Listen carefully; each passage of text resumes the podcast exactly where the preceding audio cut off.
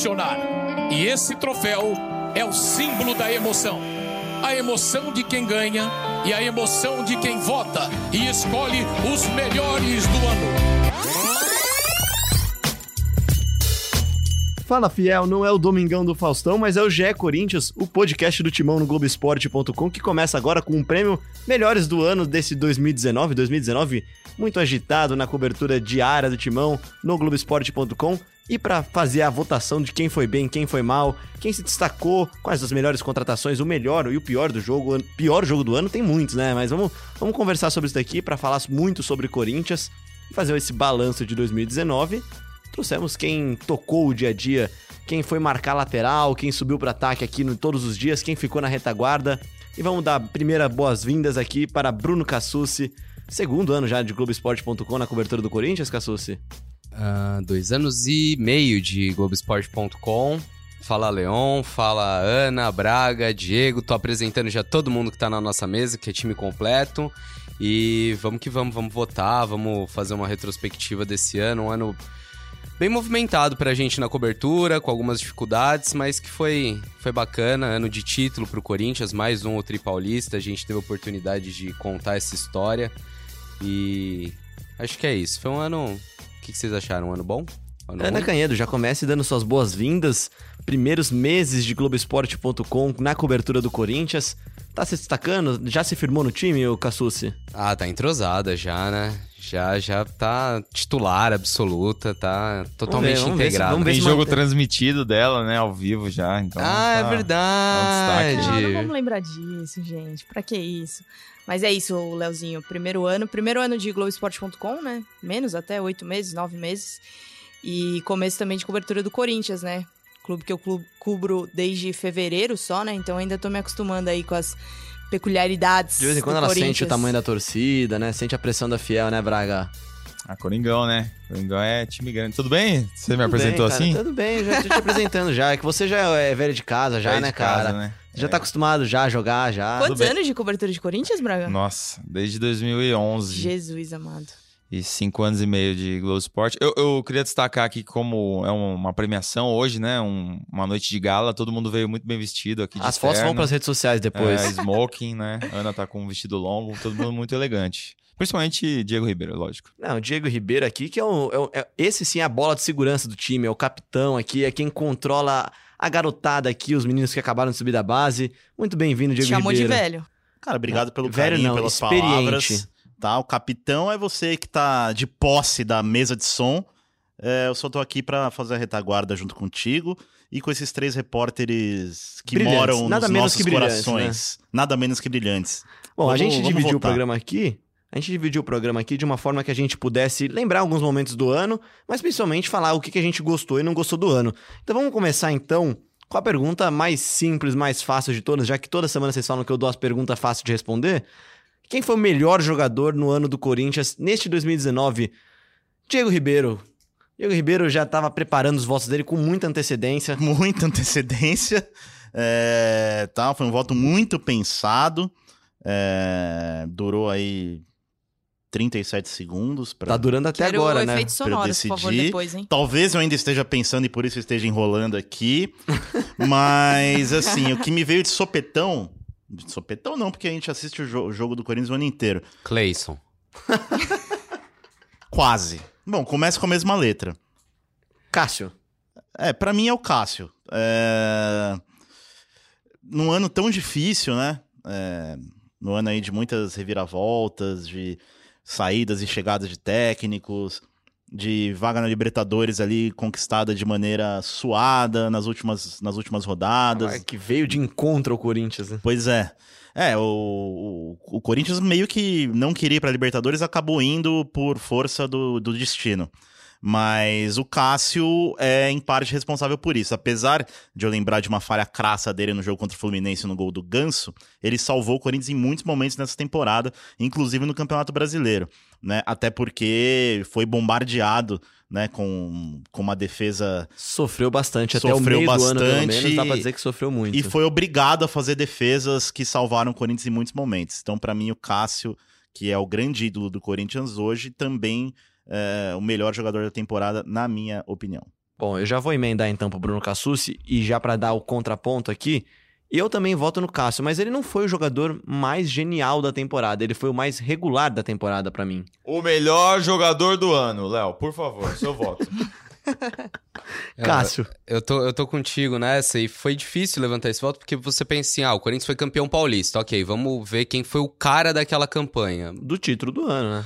O Wagner Love fez o gol do título, mas não é dizer que, que teve um grande campeonato. Sornosa fez um campeonato paulista Deu muitas Bom. assistências, foi o líder de assistências do Corinthians nessa temporada, mas teve longe de ser um protagonista, né? Um cara de destaque, inclusive terminou a temporada no encheu banco. os olhos, né?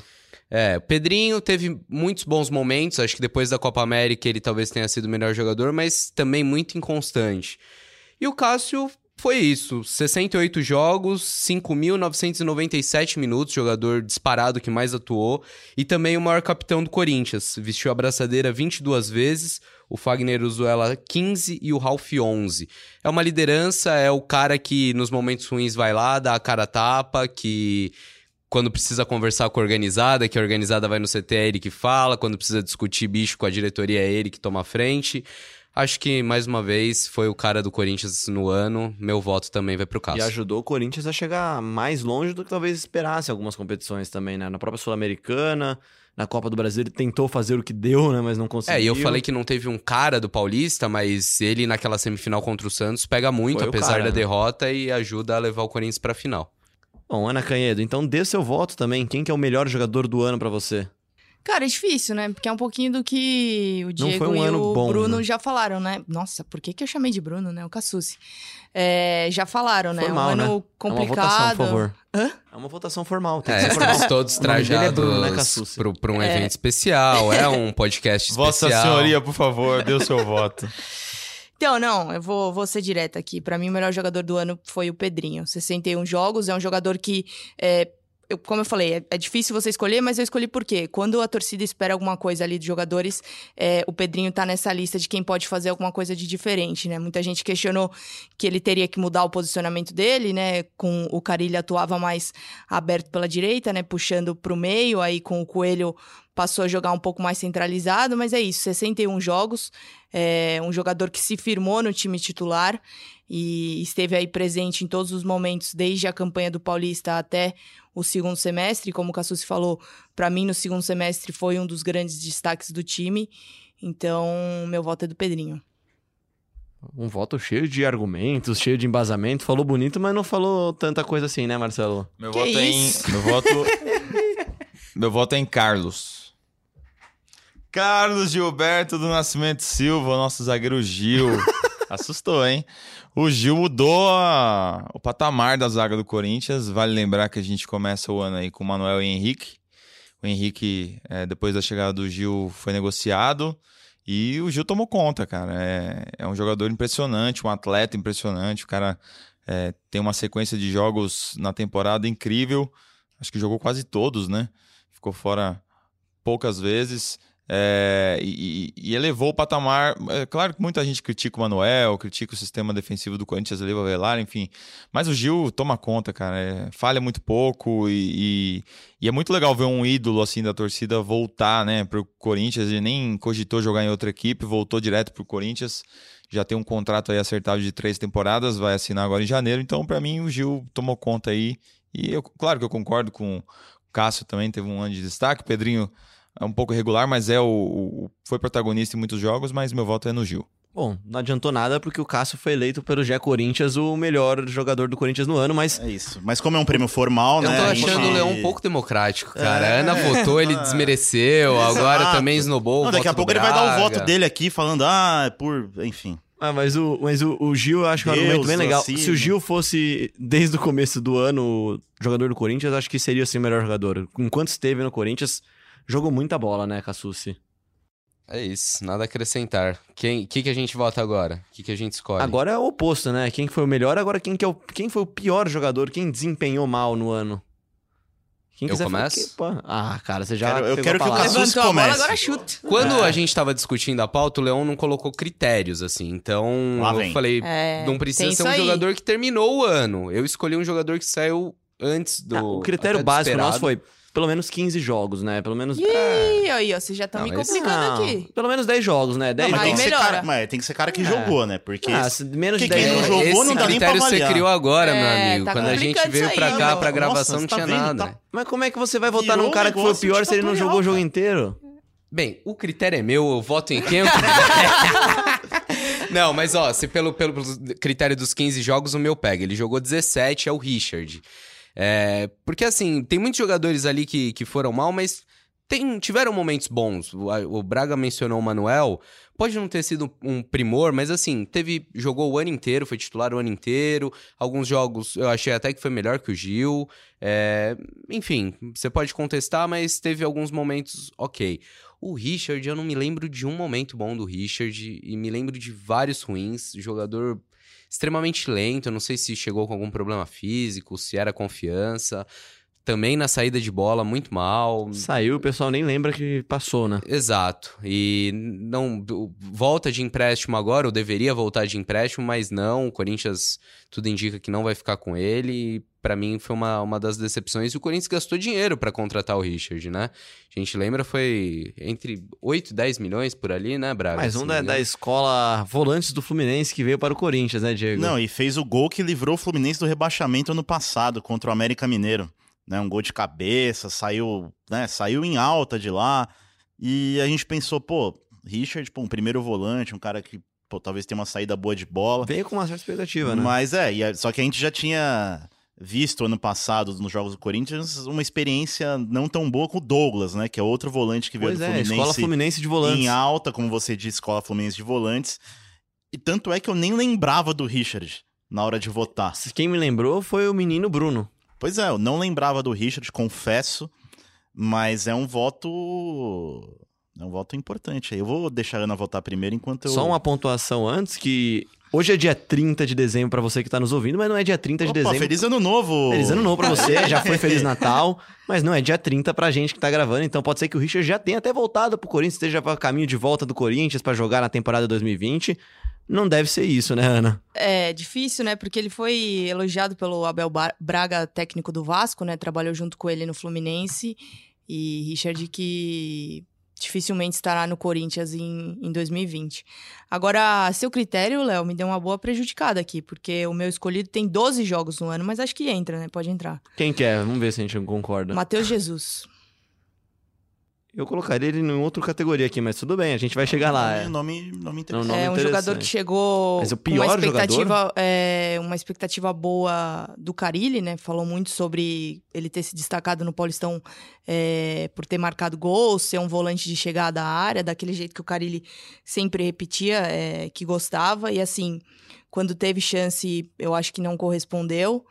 E, enfim, meu voto é pra ele e é isso aí. Me pareceu mal fisicamente o Matheus Jesus. É. Eu só discordo porque eu lembro de pesado. pelo menos um bom jogo dele, que foi o jogo no Uruguai lá. Ah, não, mas é, é, o jogo no Uruguai contra Então, pra mim, isso já o descredencia ele pra ser o pior né? do jogador do ano. Mas eu concordo que é, realmente Mas é era um frustrante. time né? semi-amador, né? Sim, sim, Montevideo sim, Wanderers, né? É. Mas assim, deu, uma, de- deu alguma esperança de que pudesse. Não, fique com o microfone já, Marcelo Braga. Deu eu seu... acho que você tem que votar, cara. voto. Você tá cornetando o voto de todo mundo. esperando aí chegar no vamos- final. Eu quero saber quem que você escolheu como pior. Pra mim, o pior jogador é Michão Macedo. Autor do gol do derby, pô. É, se fosse antes do Olha lá. derby, eu concordaria com você. Ó lá. Tá vendo? Um gol não pode mudar. Ah, mas. Pô, gol num derby, pô. Não, foi um golaço, É, ok. Foi um já não belo faz gol. dele o pior Não, eu jogador acho do que, ano. Eu acho que o Michel faz o arroz com feijão ali bem. Não, e É ele muito fez algumas pouco, partidas Eu acho ok. muito pouco. E aí, Você jogou tá pouco muito também ácido, pra, é, pra ser o jogou pior, né? pouco. Mas ok, ok. Com- Com votos, votos. Difícil, temos já, cara, ó, difícil, temos já. difícil. Faz a contabilidade. Posso fazer uma, uma ponderação do, do Michel Macedo? Não, não foi divulgado e acho que nem precisa ser muito detalhado o motivo, mas Michel Macedo teve uns problemas pessoais aí é, durante o ano, uma situação familiar dele. Não, não justifica o nível das atuações, mas talvez ajude a explicar. É, acho que assim, ah, ter, ter explicações para as atuações dele, acho que já respalda um pouco do voto, né? Não foi um ano bom dele. Vai, seu voto foi cornetado agora. Sim, eu, eu, eu achei ótima a corneta dele, já deu respaldo pro meu Bem voto. feito. Marcelo Braga, por favor. Não tô conseguindo. olhando aqui o elenco. Tem poucas falar. opções ou é difícil Aí eu escolher jogo- um? Então, Enquanto você pensa, Bruno, a gente tem então, até agora já um Richard, um Matheus Jesus, o meu voto, que é Michel Macedo. O Diego ainda não votou. Vou passar a vez pro Diego, então. Olha lá, ele tá pensando muito, cara. Tá bom, depois de muito analisar aqui, Ponderou bastante. ponderei bastante, apesar de os argumentos a respeito de Richard me convencerem bastante, eu vou voltar em Regis. Rapaz! Braga pergunta se tem 15 jogos. Aí eu já não vou. olhar, tá- Bom, mas aí se também se não tem 15 jogos, é, não é, não é eu por- acho que ele tem mérito 10 dele. jogos aqui, ó. É, eu também. Regis, É. 10 jogos na Regis temporada. esteve na nossa pré-lista, né, Bruno? A gente tava. É lá- 10 jogos, 10 jogos A vale. gente tava olhando lá na, na, na planilha lá. Tava na lista não também. falou que as regras são nossas, a gente inventa É aí. isso. O Não, Regis tá bom. pode. Agora, regra é o Braga vai desempatar isso aí, né, Braga? É, porque o Regis, assim, o Regis veio como um jogador do Carilli, né? Um cara que vinha pra. Seu o meia que pisa o na meia, área. resolveu o problema de meio de campo, o cara que jogaria atrás de centroavante. Aí fez um. É, então, é. fez um amistoso Foi um bom pouco do que eu lá. falei ó. também do Matheus. É, o Braga foi lá pra Maringá, pô, incentivou o Regis, falou, pô, vamos jogar bola. e ele foi e fez um joguinho é, decente ali, legal. E depois, cadê o Regis, cara? Entrava ali, ciscava uma bola, Porque outra, foi tão nada. pouco. A gente viu tão pouco do Regis. E aí, que é- cara, e assim. é difícil. E, e- e provavelmente vai embora sem deixar saudade, enfim. Ainda Pra na mim- prateleira de jogador que veio, vai embora e ninguém vai nem É, lembrar. exato, É isso. é isso, é isso. Então, ó, pra gente facilitar aqui, o Braga tava em dúvida aqui, ele vai desempatar ó, a história. É, É, Afinal, tem um pra cada um, né? Até é, agora. exatamente. É Matheus Jesus, Regis, Michel Macedo E e Richard. Richard. Cara, eu vou votar no Matheus Jesus pelo negócio. De verdade, a contratação dele não tem a menor explicação, né? Ele fez alguns golzinhos no Oeste, o Carilli contratou, falou que chegou a comparar o cara com o Paulinho e ele não jogou. Não jogou direito com o Carilli, não teve chance, não- não- quando jogou não foi bem. E aí chega o Coelho, ele não joga com o Coelho. E aí o Corinthians acabou ano sendo obrigado a comprar porque o negócio foi feito dessa forma. É Chegou até bom ressaltar, né? É, é um empréstimo com venda já Uma fixada. venda Obrigatoriedade de obrigatória, um, um contrato estranho. O Mateus, e o Matheus já era um jogador que não tinha dado certo em outros lugares, né? O Corinthians Nos podia ter Santos, sido né? um pouco mais desconfiado aí na hora de fazer esse contrato. Enfim, acho que votei no Matheus. Tamo junto. Então, Matheus Jesus eleito o pior jogador do Corinthians no ano. Me surpreende um pouco esse voto, mas tudo bem. Olha lá, não aceita, cara. Não, não surpreende, aceita. não. cara. Não surpreende, não. Acho. É, é que eu acho que Seria tivemos a minha segunda piores, opção, Tivemos talvez. piores, acho, mas tudo bem. Vamos pra maior surpresa do ano, então. Maior surpresa do ano, é assim, é o cara que você não esperava tanto Ai, dele e teve é um ano bem. surpresa? Ah, lá vai ele começar a botar critério aí. Meu Deus do céu, Olha lá, cara. olha lá, eu tô sendo mudar agora. perseguido, isso é uma perseguição. Vai, Ana Queijo, começa votando então. Quem te surpreendeu neste ano? O Marcelo Braga pediu a palavra, eu vou passar pra ele. Janderson, jogador que começa o ano, ninguém conhece, Copa São Paulo arrebentou, Carilli gostou. Não era entre os mais quistos da- do próprio time do Sub-20. É, né? né? Não, não é um jogador tão conhecido, então chegou, arrebentou na copinha. Quando subiu, fez bons jogos e acho que temos boas perspectivas para ele em 2020. Então o Janderson é a minha surpresa. Ana Canhedo. Cara, meu voto é até um pouco surpreendente, assim, porque é um cara que apareceu no último jogo da Que bom, temporada. é uma surpresa. É. Foi boa essa, cara. Foi boa, tamo bem, tamo bem. Então, ele jogou um jogo só, mas assim, eu acho que deixou uma, uma impressão muito boa e que pode ser um cara muito útil aí pra, pra próxima temporada Lá do vem. Corinthians. É Lucas Piton. Gostei da- do jogo que ele fez. É, e é um cara que passou o ano se revezando entre os treinos no profissional, né? E uma, atuações com o sub-20. Quando foi acionado pelo Coelho para jogar pelo time profissional, foi lá, correspondeu, deu assistência. É, o jogador que eu gostei bastante pode aí aparecer como uma boa opção para 2020. Bruno Cassucci, então. Eu acho que esse tópico é um, um bom gancho pra gente falar que a base foi pouco aproveitada no Corinthians esse ano. É, foi muito Excelente fácil escolher a mesmo. surpresa porque hou- houve poucas surpresas, né? Houve poucos garotos sendo lançados. É, eu acho mesmo que o Janderson, até pelo número de jogos, acaba sendo esse cara. Me surpreendeu positivamente o Coelho, eh, assumiu no momento de dificuldade, não é um jogador, mas enfim, uma das surpresas do Corinthians, assumiu Pode no entrar, momento de dificuldade. É, não foi brilhante, mas conseguiu pelo menos mexer ali no motivacional, no com, com o brilho dos jogadores e garantiu a classificação para Libertadores. Então, voto meio misto aí, né? Um pouco no Janderson, um pouco no Coelho. Cara, muito bom essa categoria. A gente tava pensando se valia a pena fazer aqui, mas é realmente é, é, é- é muito relevante mesmo pensar que a única surpresa do ano foi o Janderson, né? É até o meu voto também. Eu gosto da, da opção do Lucas Piton. Não acho que é surpresa porque é um jogo só. Acho que o Piton tem o, o prêmio de maior esperança pra 2020, né? Acho que é, é onde o Corinthians, os, os corintianos que viram falam, pô, daí pode sair um bom lateral esquerdo pro time, né, Diego? É, e é numa posição de carência, né? Que, que o Corinthians teve o ano inteiro, lógico, o Avelar titular na maior parte do ano, mas sempre oscilando, né? O Carlos teve oportunidades também. Nenhum dos nem dois sempre chegou a foi encantar, bem. né? E aí o Piton, no primeiro jogo dele, ele já, pô, já faz aquele cruzamento perfeito, uma assistência pro jogador que eu vou. Vocês vão entender por quê. Mas pra mim. Não. É. Olha lá, olha a corneta de novo. Tá vendo? É isso. Falam que eu sou corneta aqui ainda. Tô sendo cerceado. Ah, mas, tem todos os assim, seus direitos aqui, por favor. É, a turma foi mais pro lado da garotada, mas eu vou dizer que pra mim a surpresa do ano foi o Gustavo. Apesar da boa temporada que ele tinha feito no Fortaleza, tá? Mas assim, a gente sabe que no Corinthians a pressão é diferente? É outra pegada. Só você ver a primeira passagem dele no Corinthians. Ele teve uma passagem sem gols, né? Pelo Corinthians em 2016, quando ele chegou do Criciúma. Só Gustavo. Apenas como Gustavo, só deu tempo dele fazer uma Sem gols tatuagem. é que ele não tinha feito gols, né? Não é que ele tinha Isso. feito 100. Não, não, não, sem não. Ah, tá. Ainda tá caminhando. Faltam, sei lá quantos. Mas ele, esse ano ele fez 12, né? Então faltam 14? Ah, é, 14, verdade. Artilheiro do Corinthians na Então, foi o temporada. artilheiro do Corinthians na temporada. Mesmo com né? você tendo Mesmo Wagner com Love, Wagner e Bozelli, e Bozelli contratado com, com pompa, com pô, o cara que vai chegar para ser o homem-gol do Corinthians. Então o Gustavo superou isso, fez um bom campeonato paulista, teve um momento de seca no meio da temporada, mas termina o ano também num- numa boa nota, né? Fazendo gol no último jogo, né? É, voltando a ser aproveitado, principalmente depois da, da, da chegada do Diego Coelho. Então, para mim, foi uma surpresa muito positiva, porque eu não esperava tanto assim dele, mesmo depois da, da- da- do que ele tinha feito no Fortaleza, mas sabendo que o Corinthians teria ele, Bozelli e Wagner Love, para mim ele teria muito menos oportunidades do que teve e faria muito menos gols do que fez. E na cabeça da torcida, acho que ficava muito claro que ele realmente era a terceira opção por boa parte do ano, principalmente depois do primeiro semestre, né? Ele era a terceira opção, entrou, entrava e resolvia. Todo mundo já votou aqui? O Braga já votou? Voltei. Bom, então tá bom, então foi fácil. Então esse daqui acabou dando o Janderson, mas com, mais uma vez, boas opções aqui. Ô, Leão, vai ter alguma atração aí? Música, alguma coisa? Porque premiação sempre tem atração, né? Não pode, tem que pagar ECAD. Não, mas aí agora tem atração sertaneja, pizza e o sushi depois. A atração sertaneja é eu e o Diego aqui, que os dois é são de camisa verdade, xadrez né? A gente aqui, já né? veio preparado. É, na verdade a gente tá de, de Cara, paletó, de smoking, Mas a camisa é xadrez. mas a camisa por baixo xadrez. São lindos. É, Obrigado pelo carinho. Obrigado, é isso mesmo.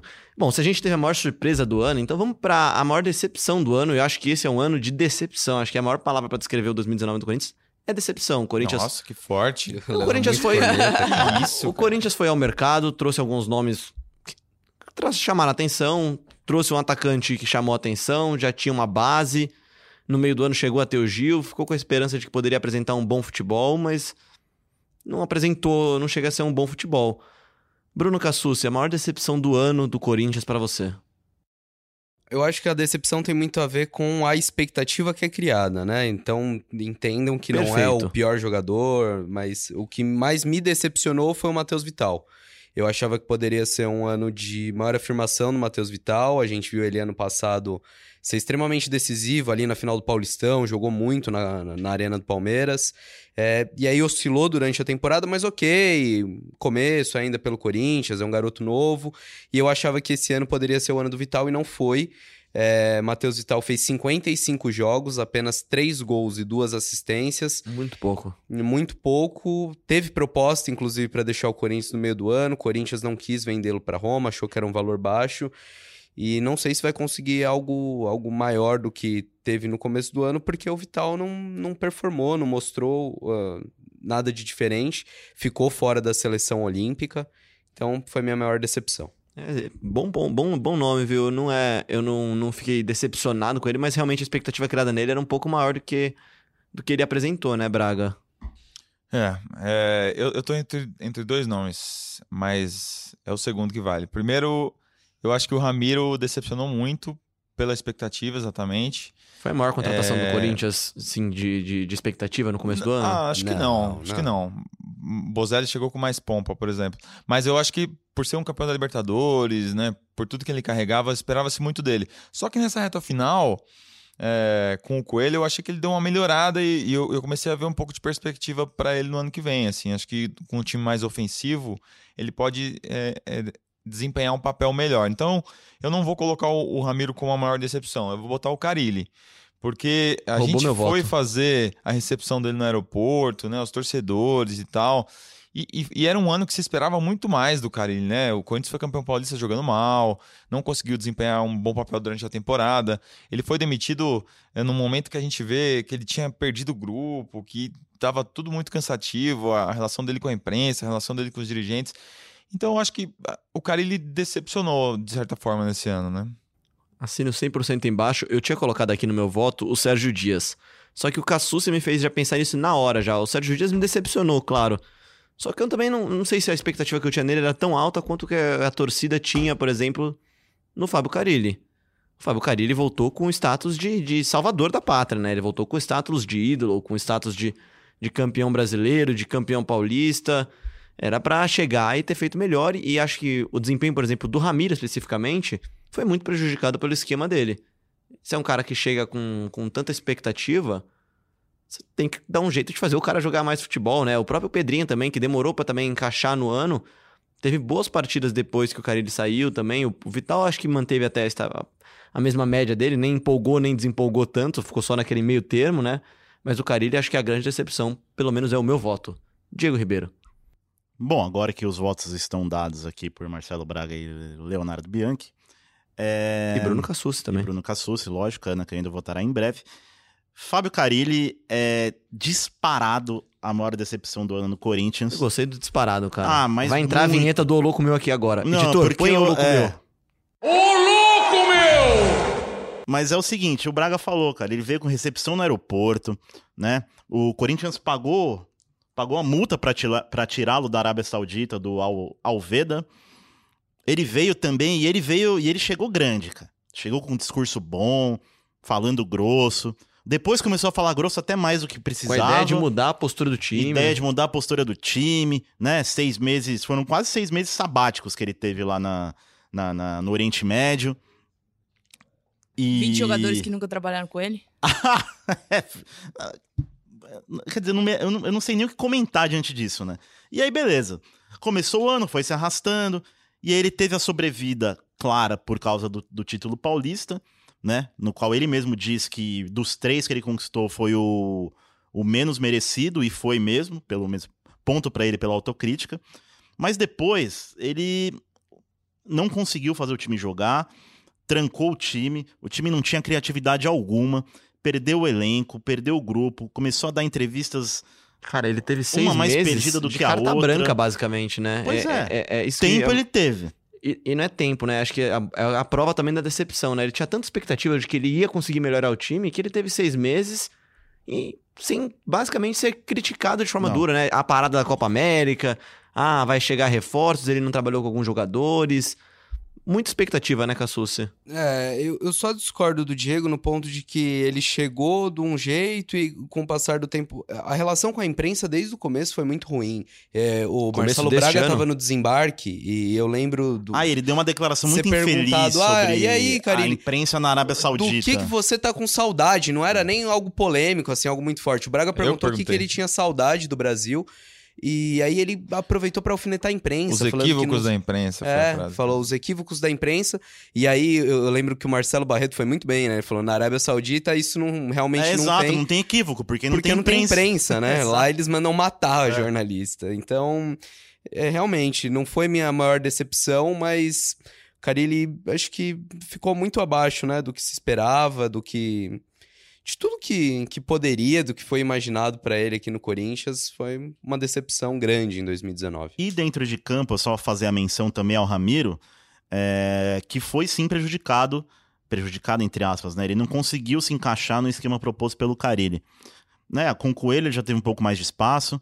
Acredito que com o Thiago Nunes ele possa ter espaço. Eu acho E que ele a vai se encaixar bem. e a também. chegada do Luan, que foi um cara que compôs o meio de campo com ele lá na, na Libertadores, título do Grêmio 2017, talvez ajude um pouco também o Ramiro a se sentir mais em casa aí no, no, no Corinthians. Bom, faltou um voto, vocês já sabem quem é. Ana Canhedo, brilhe.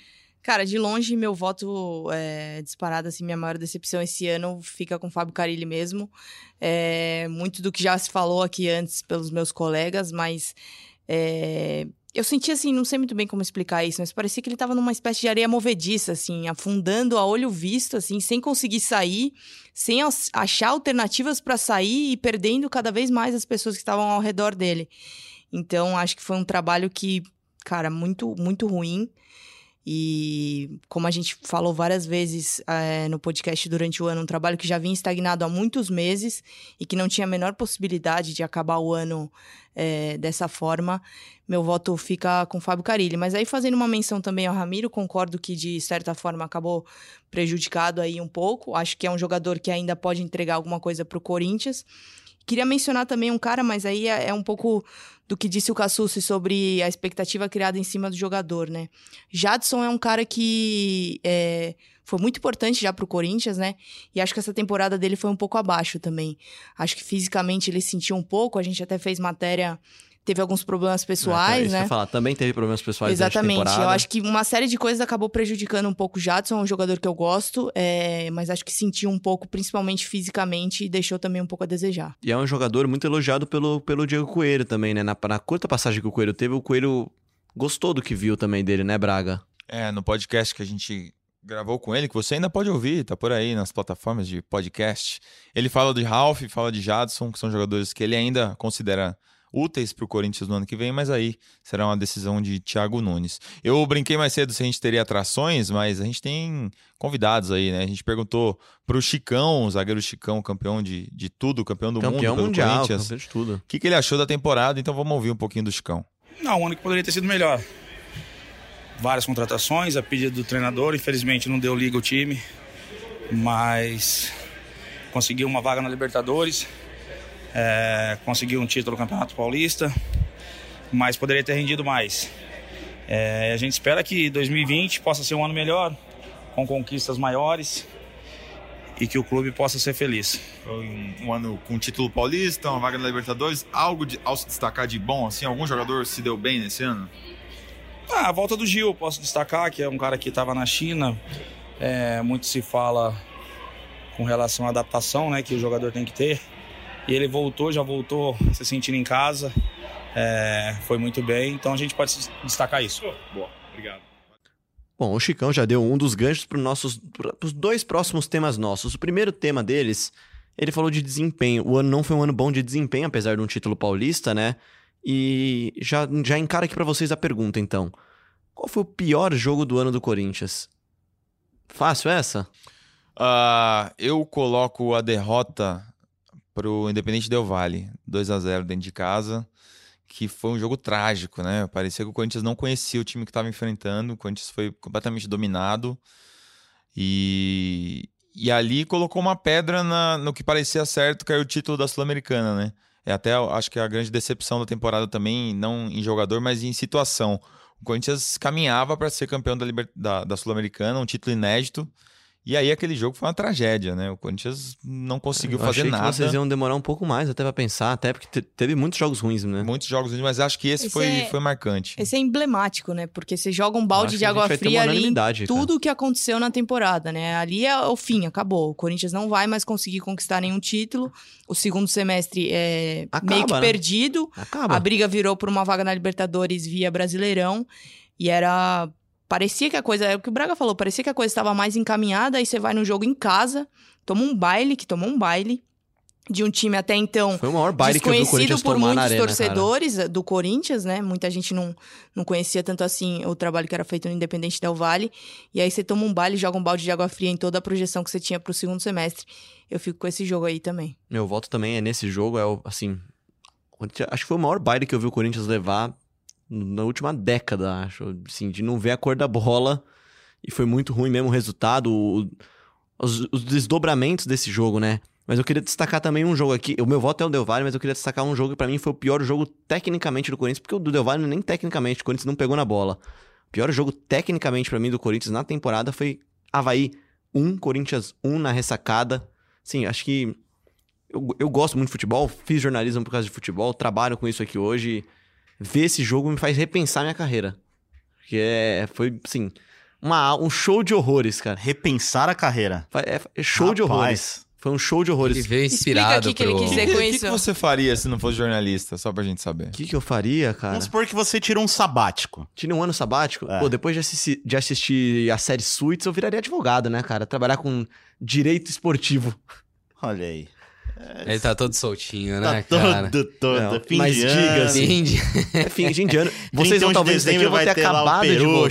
champanhe. Ter acabado de voltar da folga de Natal. Ai, não, mas e, e só um detalhe, não é só pelo Corinthians, tá? O jogo ruim. O jogo ruim é por causa do Havaí também, é, é das duas partes. Não, eu concordo. Eu acho que esse jogo foi terrível e também é, mostrou que o Corinthians não tinha a menor condição de disputar o título brasileiro. Naquele momento, É, todo mundo achava que tinha. o Corinthians poderia e foi jogar contra o Lanterna, empatou e acabou por ali também. Porque o Del Valle, pra quem gosta de Terrível. futebol, o Del Valle deu uma aula de futebol. Foi um jogo, assim, quem tava assistindo o jogo não era corintiano, deve ter gostado do que viu. Principalmente por torcer contra, né? Mas o jogo do Corinthians e Havaí, é, Havaí e Corinthians na ressacada, domingo à noite ainda, ó, tem agravantes ainda, domingo à noite, chuva. Esses jogos são sempre no Tem uns domingo, sete estão da noite. E com o? Diego de Os plantão. amistosos, por exemplo, contra Botafogo e Ah, Londrina, não, foram não, duas belezinhas também, que, que ninguém tá lembrando. Jesus É, amado. A esse- atuação na derrota pro São Paulo no Morumbi, naquele Perfeito. 1x0, que o Corinthians fez um esforço pra perder aquele clássico. Mas não Também. Você né? tirou, você tirou o Não, meu. mas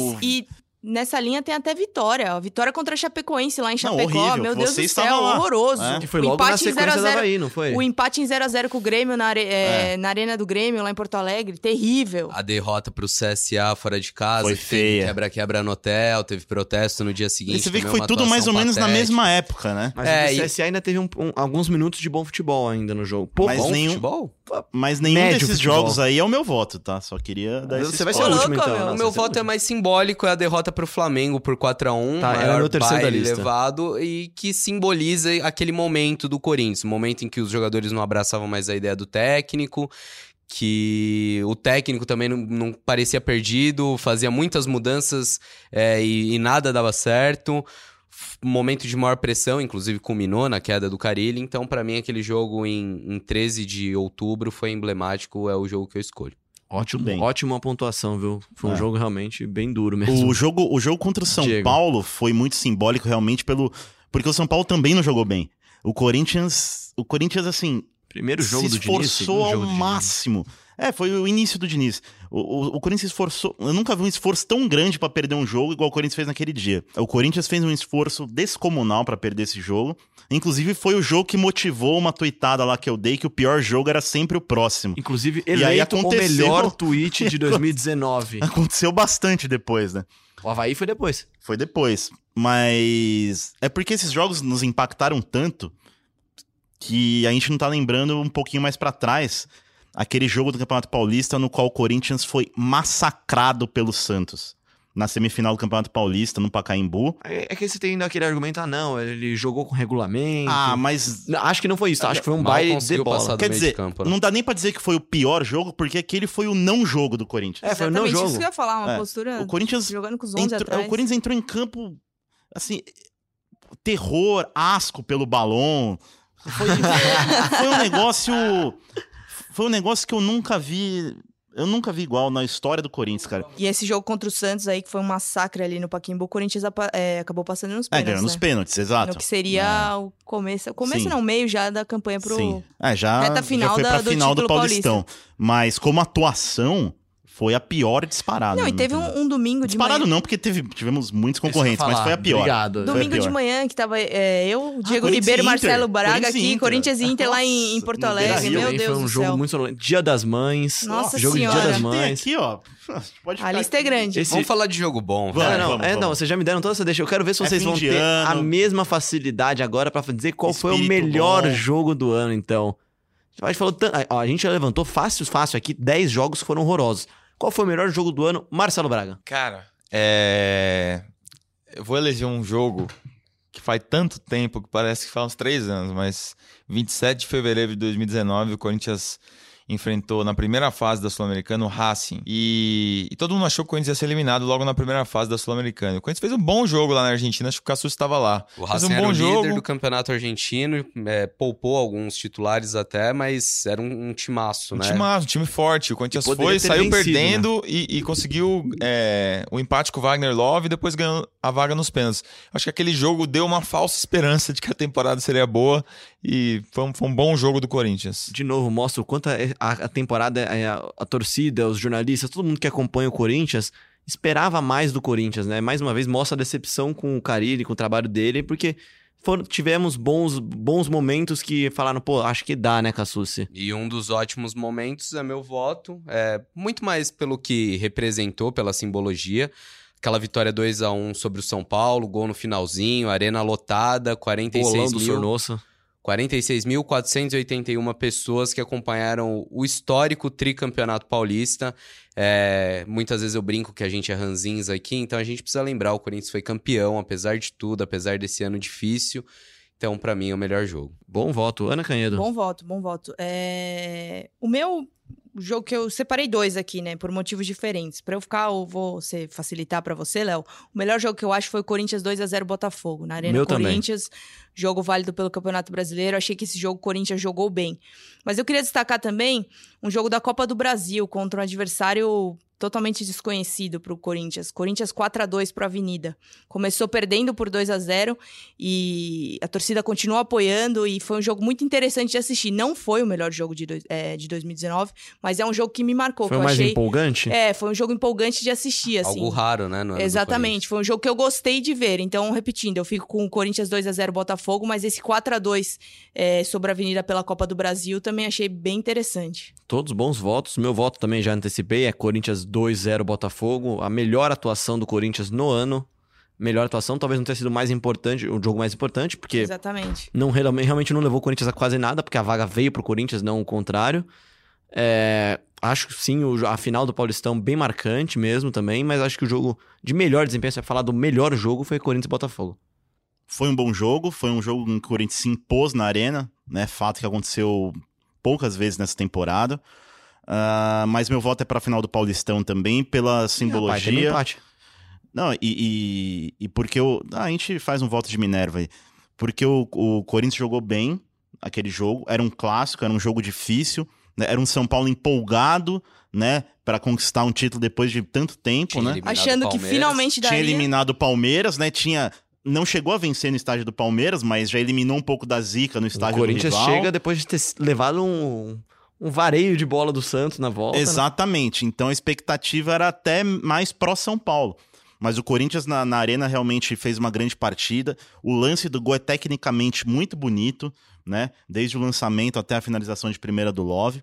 E outro jogo, uma menção honrosa também, um jogo contra o Ceará na Copa do Brasil, vocês lembram? Bom jogo também. Ganhou de 3 a 1 Gols de também se Gustavo? impondo. Os gols foram de Júnior Urso, Wagner Love e Jadson. Pô, foi- acertei bem. É, Quer dizer, foi um bom jogo. Foi Aliás, esse ano esse jogo? Foi esse ano. Não, e, aliás, o Corinthians jogou bem no Castelão esse ano, tirando na penúltima rodada do brasileiro, mas também Foi ganhou, pra ganhar ganhou só, não bem pra do jogar. Fortaleza lá também, né? É, fez bons jogos no estádio lá. Então esse A jogo pode Ceará começar a jogar mais vezes no Castelão, né? Pois é, pode ser. Marcelo Braga dará o voto de Minerva, então. Temos dois votos em Corinthians e Botafogo, dois votos em Corinthians e São Paulo. Vou em Corinthians e São Paulo, né? O jogo do título. Acho justo. com vocês. Acho justo. Eu não votei, mas acho justo. Acho... Foi um jogo que empolgou a torcida depois de algum tempo, né? E depois deu esperança. E Acho é um que- jogo que a gente vai lembrar daqui a uns anos. Quando se falar de 2019 do Corinthians, ninguém vai lembrar do Corinthians É e. Botafogo. E acho que Corinthians deu respaldo Ceará. pro trabalho do Carille e ir até mais longe do que seria dado se não tivesse vencido o campeonato, né? Sabe Passando. de quem as pessoas lembram bastante, Bruno Cassus? Quem? Lembram muito de Amaral. Ele deixou uma Amaral mensagem aquele? de Natal pra gente aqui. Sabe o Amaral? Sei aquele. Vou rodar. Ai, ai, ai, ui, ui, alô galera do Zé Corinthians, quem tá falando aqui é o Amaral. Eu agradeço muito por vocês sempre confiar na minha pessoa. Os, te os tempos que eu estive no Corinthians, de um ano de sucesso, campeão brasileiro, campeão paulista. Que Deus continue abençoando todos vocês aí. Tamo junto. Amaral, eu confio muito na sua pessoa, cara. Tá? Parabéns por ser quem você é. Obrigado pelo recado. Tá? Um grande ouvinte do GE Corinthians, né? Desejou boas festas pra gente Boas aqui. festas Eu pra quero você mudar também. meu voto de maior surpresa. Pois Minha é. maior surpresa é, esse a maior áudio, surpresa cara. do podcast. Produção de Marcelo Braga, Legal do o Amaral é que ele ouve o GE Corinthians, também ouve o GE Palmeiras, né? Porque ele passou pelos dois. E sim, o Amaral teve uma boa passagem pelo Corinthians em 98, campeão, é, campeão brasileiro. Né? Em 99 ele começa o ano tomando o elástico do Romário, mas tudo bem, tá perdoado. Você é nosso, você é gente boa demais. E obrigado pelo carinho, né? Bom, vamos para o nosso último, último tópico aqui da nossa votação de melhores do ano no podcast GE Corinthians. Quem foi a melhor contratação do ano do Corinthians? Bruno Cassucci. Seco, Gil. Ana Canhedo. Gil. Marcelo Braga. Gil, Diego Ribeiro. Gil. Gil, com menção honrosa, pra mim, a, a- a- maior esperança que eu tenho de ver jogar futebol no Corinthians, acho que é Mário Bozelli, Ma- Mauro Bozelli. Então, no melhores do ano 2020, eu quero o seu voto aqui. Eu, eu voto que Mauro Bozelli será o melhor jogador do Corinthians em Não, o 2020. Gil, o Gil não tem nem que falar. O Gil não tem o que é, falar. O Gil teve- é impressionante. clube. Como estaremos todos empregados na mesma empresa, em 2020 a gente faz essa votação novamente. É, a gente vai Nem colocar falar, nossos Gil votos disparado. de 2020 agora numa cápsula, né? E abriremos em dezembro de 2020 e você vai ficar ligadinho o ano todo. Não, mas realmente Gil é espetacular. Pior contratação do ano, seco, Diego Ribeiro. O Léo, ele olha pra todo mundo Pois é, antes, ele ele, olha e faz, chama ele acende uma luz. Suspense, cria um É. suspense. É isso, é pra ver se tá todo mundo preparado. Cara, pior. Aí tem que ter o critério, pior, pior. Pior é o pior. Não, não- dá, não, dá, não dá moral Pior pra é o pior, critério. pior é o Pior é pior. pior. Sei lá. Se não jogou, também é ruim a contratação. Gustavo Mosquito. André Luiz. Um só, cara. Tá. Gustavo Mosquito. É vai. incrível como o Corinthians contrata pros outros, né? Contrata e depois empresta. Agora vai comprar o Matheus Jesus e pode emprestá-lo. É, É, como eu votei nele como a maior decepção, o pior jogador do ano, tem que ser o Matheus Jesus. Embora existam alguns concorrentes, o Regis também chegou e não jogou, enfim, mas vamos de Matheus Jesus. É, o Matheus Jesus, é um contrato inacreditável que foi feito, um jogador que não jogou, enfim, decepcionou muito e Matheus Jesus. Só retificando meu voto, é Matheus Jesus, porque o Mosquito não custou a grana que o Matheus Jesus está custando agora aos cofres. Mas o Mosquito tem um zum zum zum dele aí. Que gênio. Bem, já tá decidido, mas eu voto no Regis. Eu, eu, eu voto como a pior contratação porque não fazia sentido o Regis. Não era uma posição que o Corinthians precisava. É, ele não tinha jogado com o Carilli na Arábia, não jogou com, o com o Carilli no Brasil. Mas veio com o aval do Carilli. né? E ainda criou uma baita desconfiança, com razão, por ter o mesmo empresário do técnico. É totalmente descabida essa Ah. contratação e que. Deram até um sobrenome pro Regis aí que a gente não pode falar no ar. Lembro que, que o Carilli falou que precisava de alguém tipo o Rodriguinho, né? E aí É o trouxe Rodriguinho Regis. sem cabelo. Não, É, começa com R. Não, eu acho que essa de pior contratação pode ter campeão e vice aí. É, eu também Jesus acho. Regis é Vou um- dar, até dar meu voto aqui agora. Meu voto também é Matheus Jesus, pelo pior tipo de negócio possível, mas a- o pior contratado, eu acho que, sim, por ter custado mais dinheiro também, é o Richard. Richard custou mais pro Corinthians do que vai- vão custar três dos que a gente falou aqui, mas aí se você for pegar a lista, tem o Michel Macedo, você tem o Gustavo Mosquito, tem o André Luiz, que também tá emprestado, tem o Richard, você tem o Sornosa, que quando a gente grava, tá no Corinthians ainda, quando você ouvir, pode não estar mais no Corinthians, tem sondagens de outros clubes. Você tem o empréstimo do Manuel também, que custou dinheiro aos cofres corintianos. Aí você tem boas contratações, como o Love, o Urso também, o Bruno Mendes também é uma promessa. Você tem o Regis, que chegou, o Matheus Jesus, e aí um que não jogou, que é o Everaldo, e o Gil, que é a unanimidade com a melhor contratação. Ô, Léo, você sabe quem já foi uma grande contratação do Corinthians? Lá vem ele. Me diga, Marcelinho Carioca gravou um esse daqui já esteve aqui no Gé Corinthians também. Quem quiser ouvir ele, além do que vai ouvir agora, ouça no episódios, episódios anteriores. Balanço de 2019. Foi bom pro Corinthians? Foi mais ou menos? Foi muito ruim? Não foi bom, não. Não foi bom pela envergadura do Corinthians, pelo, pela sua grandeza, sua história. É, determinados atletas que não têm condição de envergar a camisa da instituição. Então foi muito pouco. Você, na Bacia das Almas, conseguiu uma vaga para Libertadores, acho que foi o maior troféu. Mas que a diretoria possa acordar, eu tenho certeza que já acordou para fazer contratações dignas do tamanho do Corinthians. Quando você esteve no GE Corinthians, nosso podcast a maior audiência do ano. Você falou que queria um time melhor, um time mais pra frente, mais ofensivo, mais com cara de Corinthians, né? Thiago Nunes chega aí pra 2020, o que, que você acha que vai mudar? Primeiro, eu espero que ele, que ele é, implante a filosofia dele de trabalho. E você conseguir fazer isso no Corinthians não é tão fácil.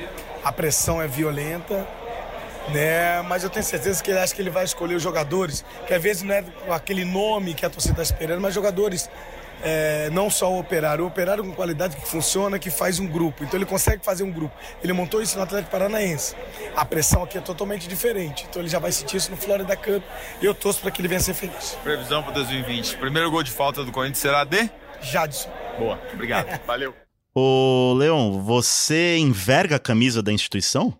Cara, eu não. Quem enverga a camisa da instituição é quem me, me, me faz essa pergunta. Diego Ribeiro, nosso capitão, camisa 10 aqui, o nosso Cara, operário. É, é, é, o operário, cara. O operário da bola, né? Somos operários. Tem mais um voto aí, né? Tem mais um, uma categoria, mais um, né? Antes, só fazer o Merchan, episódio número 12 do GE Corinthians. Você Verdade. encontra lá no globesport.com.br podcast, também nos agregadores de podcasts. Ouça lá, entrevista com o Marcelinho é Carioca, ficou bem legal o papo. Eu, Teve até pagode no meio do papo. Eu, Leonardo Bianchi, Marcelo Braga, inquirindo o Marcelinho Carioca, fazendo perguntas duras e fazendo o Marcelinho cantar. É o voto de melhor podcast do, do ano para vocês? Foi esse do Marcelinho? Tem algum predileto? Ah, não. Ah. Eu, todo, eu voto em todos porque eu sou. Todos, é isso. Eu sou de mureteiro. Grupo. Eu sou Sabe, de grupo. Dizia um sábio técnico chamado Vanderlei Luxemburgo que o melhor podcast é o próximo. E o próximo, vamos, vamos, vamos ter surpresa, mas vamos lá, vai, vamos pro último voto agora aqui. Quem foi o melhor, melhor jogador da base do Corinthians em 2019? Quem foi o que mais se destacou na base? É, eu acho que pra gente falar um pouquinho de base, eu acho que é inevitável falar da Copa do Mundo Sub-17, né? Que o Brasil foi campeão e um cara do Corinthians foi eleito o melhor goleiro dessa competição. Então acho difícil o voto não ser dele. Meu voto é de Matheus Donelli, o goleiro do Sub-17 do Corinthians, é, goleiro que vai está na lista da Copinha, né? Então está à disposição aí do Diego Coelho para disputar a Copinha. Um ótimo nome, fã do Cássio, já conversou com o Cássio, já ouviu conselhos do Cássio tem um futuro aí bem interessante dentro do clube. Bom voto, Diego Ribeiro. Acho um bom voto, mas eu. Alguns votaram. Acho que a Ana votou como surpresa. Acho que o melhor da base é o Lucas Piton, que fez uma boa copinha, né? Subiu profissional, tá trilhando esse caminho. É, começou na base, né? Começou jogando copinha, né? Já, já, se destacando na lateral esquerda. E termina o ano no último jogo dando uma assistência para gol. Então acho que teve uma trajetória legal em 2019. Bruno Cassucci. Quem arrebentou de fazer gol esse ano na base foi o Natan, mas não, não, não tá no meu estilo não predileto. Assim, olhos, não né? sei se no profissional vai, vai virar tanto, espero queimar a língua. É, eu vou votar no Janderson, né? Porque na copinha acho que foi o cara. Então fica aí o meu voto, Janderson. Bom, eu vou votar em Donelli também, goleiro campeão do mundo, representou o Corinthians, era o goleiro titular dessa conquista do Sub-17, já tá subindo de categoria, tá no Sub-20. Acho que tem tudo para sair um bom goleiro daí. Marcelo Braga, encerra essa votação. Eu tô com você, Matheus Donelli, acho que foi o grande destaque aí. Bom lembrar que o Corinthians esse ano não conquistou nenhum título nas categorias de base e se prepara aí mais uma vez para a disputa da Copinha, que é a grande menina dos olhos do torcedor na base. Vamos ouvir o que o Matheus Donelli falou pra gente. Queria que você começasse aí falando do teu ano, né? Ano especial, campeão do mundo, melhor goleiro, enfim. É... foi sua melhor temporada aí no Corinthians, aí você tá aqui? Com certeza. Corinthians e seleção, né? Com certeza, acho que, que foi um ano muito marcante para mim, é, principalmente individualmente. É, foi um ano de, que eu tive um, um, um grande desempenho, obtive destaque e graças a Deus fui reconhecido, principalmente no, no, Mundial ali, com o prêmio de melhor goleiro da competição. Então é um ano muito importante para mim é, e fico muito feliz por isso que estou vivendo. Depois da conquista do Mundial, você teve um encontro com o Cássio, né, que também foi campeão mundial pelo Corinthians em 2012. Como é que foi o papo ali? Pô, foi um papo bem descontraído. O Cássio é um cara que eu me dou super bem. É um, um grande amigo, assim, que eu considero. Converso bastante com ele, ele conversa bastante comigo. Então foi um papo bem descontraído ali, ele me parabenizou. É, contei algumas histórias sobre a competição. Ele compartilhou também alguns momentos do Mundial, que ele foi destaque também. Então foi algo muito bom. Você acha que depois desse Mundial, seu status aqui dentro do Corinthians mudou um pouquinho? Todo mundo passou mais a olhar para o Donelli? Ah, muda, né? Muda, claro que muda. Acho que pelo ano que eu, que eu fiz, é, pelo desempenho que eu tive. Acho que muda, porque foi um, realmente foi um ano de destaque. E só que isso não basta, né? Tem que continuar trabalhando, pé no chão e não pode parar. Tem que buscar cada, cada vez mais os nossos objetivos e se Deus quiser, tenho certeza que a gente vai alcançar. Você terminou a escola esse ano? Terminou agora esse ano. E como é que era um campeão mundial na sala, no interclasse? Como é que funcionava isso aí, cara? Pô, cheguei na escola, o pessoal, antes de me cumprimentar, já pediu pra me levar já o troféu lá de melhor goleiro. Aí liguei pra minha mãe e falei, mãe, preciso que você traga aqui o troféu, o pessoal queria ver. Aí bati algumas fotos. E, pô, foi muito, foi muito legal, assim, essa recepção do pessoal. E na hora do, da educação física, então a galera te escolhe primeiro, né? Não, pô, eu, tenho, eu estudo à noite, então a gente nem acaba nem tendo educação física, essas coisas. Mas, pô, o pessoal tem um carinho muito grande lá, tem um carinho muito grande pela escola, pelo pessoal. Estudo... Escola quer, manda um abraço pra Colégio galera. Amorim. Um abraço pro pessoal do Colégio Amorim lá do Tatuapé. E estudo lá desde o sexto ano, desde, desde novinho. Então o carinho que tenho por eles é muito grande. Mas passou direto ou ficou de recuperação esse ano aí? Hã? Passou direto ou ficou de recuperação? Fiquei de recuperação. Não teve jeito, né? Não teve jeito. Ah, fiquei em algumas lá, mas muita falta, né? Mas eu, eu fui bem, consegui recuperar as coisas agora.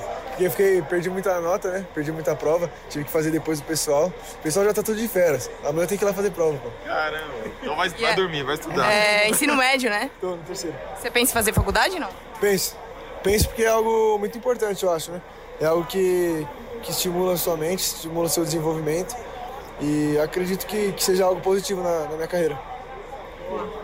Obrigado, hein? Bom, e pra encerrar mesmo agora, se teve uma coisa que deu alegria pra torcida corintiana esse ano, foi o futebol feminino, super vencedor, super campeão, um trabalho espetacular da Cris e do Arthur Elias no comando do time feminino do Corinthians, campeão da Libertadores, campeão paulista, vice-campeão brasileiro, trocentos jogos invictos.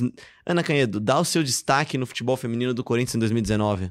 Cara, até difícil falar sobre esse time feminino, né? Um time que terminou com o ano Dá pra com citar uns umas números... 10 meninas fácil. É, exatamente, os números assim impressionantes, né? 94% de aproveitamento na temporada, 45 jogos de invencibilidade, 60 gols de, é, de saldo no Campeonato Paulista, é um surreal assim os números do Corinthians. Se a gente for pegar destaques, você vai me obrigar aqui, você já tá me olhando, vai me obrigar a escolher um ou dois. É, escolho, claro, o técnico Arthur Elias, que, na minha opinião, é o melhor da modalidade no país já há algum tempo. E esse ano só confirmou um trabalho que já vem sendo feito é, desde lá atrás, desde o começo do projeto, quando ainda era Corinthians Audax. E dentro de campo, aí é mais difícil ainda, né? Porque o Corinthians tem uma jogadora de seleção brasileira quase que por posição nesse atual elenco. Mas fico com Vitória Buquerque, muito importante, principalmente na final do Campeonato Paulista, né? Fez um golaço lá na Arena. É, Gabi Zanotti também, camisa 10 desse time, muito importante. Milene, artilheira. É, Érica, Tamires. A Tamires teve um ano espetacular, Joga jogadora de seleção Tamires, brasileira. Enfim, vou acabar esquecendo alguém aqui, mas o time do Corinthians acho que merece um voto aí coletivo. É impressionante o que elas fizeram esse ano e é promessa de que 2020 seja tão bom quanto ou ainda até melhor. O melhor do Corinthians em 2019 foi o feminino, então. Feminino que também tem um podcast especial gravado aqui sob condução da Ana Canhedo com Maurício Oliveira, com a Cris Gambaré, que é diretora da modalidade, e o Arthur Elias, que é o técnico multicampeão, multivitorioso. Grandíssimo trabalho. Gente, ano espetacular podcast é Corinthians, primeiro ano do Corinthians aqui no, no Globoesporte.com tem no podcast. Acho que a gente conseguiu trazer bastante informação aqui, conseguimos, conseguimos trazer convidados, bate-papo, teve crítica, teve, teve tudo, teve de tudo um pouco. Obrigado a vocês que ouviram a gente até aqui. Diego Ribeiro, suas considerações finais, você que é o, o vice aqui, o vice-apresentador, né? Que isso. Você- Obrigado verdade, pelo você é cargo você é o especial, acaba de me ser dado. É, mas, pô, quando você sair de férias aí, conta comigo. Mas se você sair de férias, é vai desfalcar bem a turma do, do podcast aqui. É, agradecer, né, por, por esse ano legal, esse ano de, de novidades aqui na- no Grupo Globo. Né? É, 2020 estaremos juntos de novo. Podcasts especiais, vamos trazer mais convidados, né? Trazer mais temas interessantes aí a, a respeito do Corinthians. E obrigado também a você, Léo. Obrigado aos nossos três setoristas que seguem firmes e juntos em 2020. Bruno Cassus, Ana Canhedo, Contratos Marcelo Braga. renovados, Contratos com valorização renovados, salarial. Multa altíssima. Quiser tirar, ó. Vou fazer jogo duro aqui, André Sanches, tá? não vai pensando aqui que ah, chegar a pagar multinha, multa baratinha, não, tá? É, obrigado por isso. 2020 tamo junto, né? É isso. Bruno Cassucci, também um grande ano para Bruno Cassucci, nosso novo setorista de seleção, que é o Corinthians, e de seleção brasileira também. É isso, uma satisfação. Foi muito legal participar desse primeiro ano de podcast aqui no, no Globoesporte.com. A gente, com o tempo, vai aprendendo a fazer, vai aprendendo com vocês. Os resultados estão sendo ótimos. Até aproveitar, quem ainda não se inscreveu, se inscreve para receber as atualizações do podcast, assina aí, avisa para os amigos, aproveita esse final de ano aí, comenta pro pessoal que tem um podcast bacana, que só fala do Timão. E só um destaque final, acho que um, um destaque que a gente tem que dar é para a torcida. O Corinthians teve uma média de público absurda, 33.143 é, pagantes por jogo. A Fiel, mesmo nos momentos mais difíceis, esteve ali. Já o destaque negativo, eu acho que mais uma vez fica pela falta de transparência do clube, as dificuldades financeiras. Timão, mais um ano é, tentando negociar a dívida da Arena. Uma parte até resolvida com o Odebrecht, mas muita coisa em aberto com a Caixa. Muita coisa rights ainda a ser ainda, né? resolvido. Enfim, acompanharemos em 2020. Mas valeu, galera. Tare- Estaremos juntos novamente na próxima temporada, que promete. Bateu duro, hein? Bateu forte, bem, bateu duro e bateu com razão. Ana Canhedo, primeiro de tudo, muito bem-vinda também ao time de setoristas do Globoesporte.com. Que seja mais um grande ano. Fez jus ao empréstimo com um valor fixado de compra já depois. Adquirimos aqui em definitivo. Grande ano e que seja um grande 2020 também. É isso, obrigada, Leozinho. Ano especial, né? Ano bonitinho, primeiro ano. Viu ela falou até fofo, É. cara. Nossa, muito te fofa. E te malia. Não, muito legal, muito legal. Assina embaixo de tudo que o Cassus falou. A gente vai aprendendo a fazer as coisas. Assim, podcast foi um negócio que surgiu aí e a gente foi levando. Foi, acho que foi até melhorando e isso refletiu nos números que a gente tem aqui de receber, de audiência, enfim. É bem legal. É, ano especial, né? Tô me acostumando ainda com a cobertura do Corinthians, clube gigantesco. Uma honra fazer parte disso aqui no Globoesporte.com e 2020, se Deus quiser, estaremos aí todos juntos novamente. 2020 que já tem programada a pelada Ana Amigas de Ana Canhedo com contra Corinthians campeão feminino de novo do ano que vem. Marcelo Braga aqui, o nosso setorista sênior de Corinthians no Globoesporte.com. Muito obrigado também pela sua participação nesse ano. Espero que você tenha gostado. Muito bom. Os cabelos brancos não se justificam, né? Então aqui. Você É. é embaixador de Guarulhos, agora o único embaixador de Guarulhos no Gé Corinthians, né? Pois é, Diego Ribeiro foi desertor aí da cidade de Guarulhos. Há protestos por todas as ruas. Desertor jamais, tá? E, bom, um ano muito bom, muito legal. é, dividir a cobertura com vocês. 2020 vem aí, 6 de janeiro o Corinthians se representa. É, no dia 12 já viaja para a Florida Cup. Espero que vocês não venham com encomendas. Compre um carregador, compra não sei o que lá, Por chocolate. quê? Porque Dólar Marcelo tá Braga, também, né? E o Marcelo tá Braga alto também. acompanhará de perto os primeiros jogos do Corinthians na temporada, primeiros jogos direto de, Thiago, Orlando. Thiago Nunes, os primeiros jogos de Luan, então estaremos lá, muita coisa legal. O ano promete também com inauguração, provável inauguração do CT da base, né? Então, muita coisa vai acontecer aí no primeiro Eleição, semestre. ano de eleição. Talvez um derby, né? Nas, na fase de grupos da Libertadores. Então, vem coisa legal por aí. Vamos ralar. É isso, que seja um grande ano para o Corinthians e para o podcast GE Corinthians. Muito obrigado a você que nos ouviu. A gente encerra esse ano com mais de 600 mil pessoas ouvindo os nossos podcasts. Mais de 600 mil pessoas que deram volta de confiança, ouviram a gente no trem, no ônibus, caminhando, correndo, Agora na praia, no na final praia do no ano. final do ano. Minha mãe faz uma divulgação enorme também, né? Pelas O vizinhas. Diego quase Muito não. obrigado, o Diego mãe. não Minha mãe também, beijo pra ela, inclusive. Não, isso é verdade. Já foi abordado por, por fãs do podcast, fãs de fãs inveterados de Leonardo Bianchi. Isso não né? existe. Falando, pô, aquela, aquela doce voz aveludada, né, que abrilhanta o podcast GE Corinthians. Tá, e só um último pedido aqui, Marcelo Manda beijo, Braga. Diego, pra alguém. Ah, eu quero mandar beijo aí pra minha mãe, meu pai, meu cachorro. Minha mãe e meu pai, É, é. não tenho, não tenho cachorro, mas enfim, um beijo a todos os tenho, cachorros cara. do Brasil. Um beijo ao cachorro da Ana. E Marcelo Braga, eu tô precisando de um celular novo, fone, caixinha de som, por favor. É isso, muito obrigado a você que nos ouviu até aqui, que nos ouviu neste ano, já são quase 30 episódios já. Esse é mais um GE Corinthians que você ouve no globesport.com.br podcast, também na Apple Podcast, no Google Podcast, no Spotify, no Pocket Cast. Ouça a gente lá no Globesport.com, acompanhe as notícias da janela de transferências e do ano do Corinthians no Globesport.com.br Corinthians e participe sempre com hashtag GE Corinthians. A gente volta o ano que vem agora. Um feliz ano novo para vocês e um bom ano para o Corinthians em 2020.